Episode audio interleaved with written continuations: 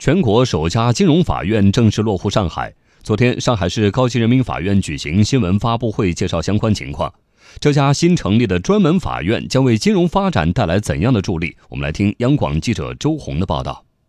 上海金融法院党组书记、院长赵红在介绍法院管辖范围时表示，根据最高人民法院八月十号起实施的关于上海金融法院案件管辖的规定，上海金融法院的省级定位于中级法院，因此上海金融法院受理第一审民商事案件，诉讼标的额是人民币一亿元以上五亿元以下。如果案件的一方当事人不在上海，诉讼标的额是人民币五千万以上三亿元以下。低于这一数额标准的民商事案件，仍由上海市各基层人民法院管辖。司法解释另有规定的除外。最近，P2P 理财平台暴雷潮引发关注。按照全国人大常委会设立上海金融法院的决定，目前上海金融法院仅受理金融民商事案件和涉金融的行政案件，不受理刑事案件。赵红，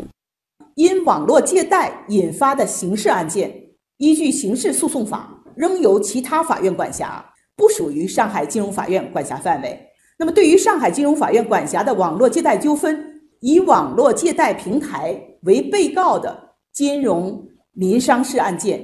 不包括网络借贷的民事案件和因平台违法活动所引发的刑事案件。符合上述条件的网络借贷案件，只有是在诉讼标的额高于人民币五千万元的情况下，才由上海。金融法院作为一审受案法院来受理。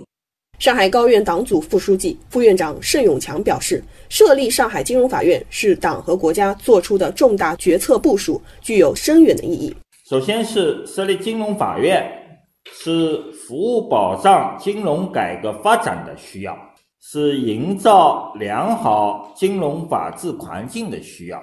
是建设上海国际金融中心的需要。金融行业和金融案件审理的特殊性和专业性，需要有专门法院对金融案件进行专门管辖审理。上海金融法院昨天受理了成立后的第一起案件。据介绍，这是一起证券公司起诉投资公司的质押式证券回购纠纷案件。该案诉讼标的额超过一亿元人民币，符合上海金融法院管辖案件标的数额的标准。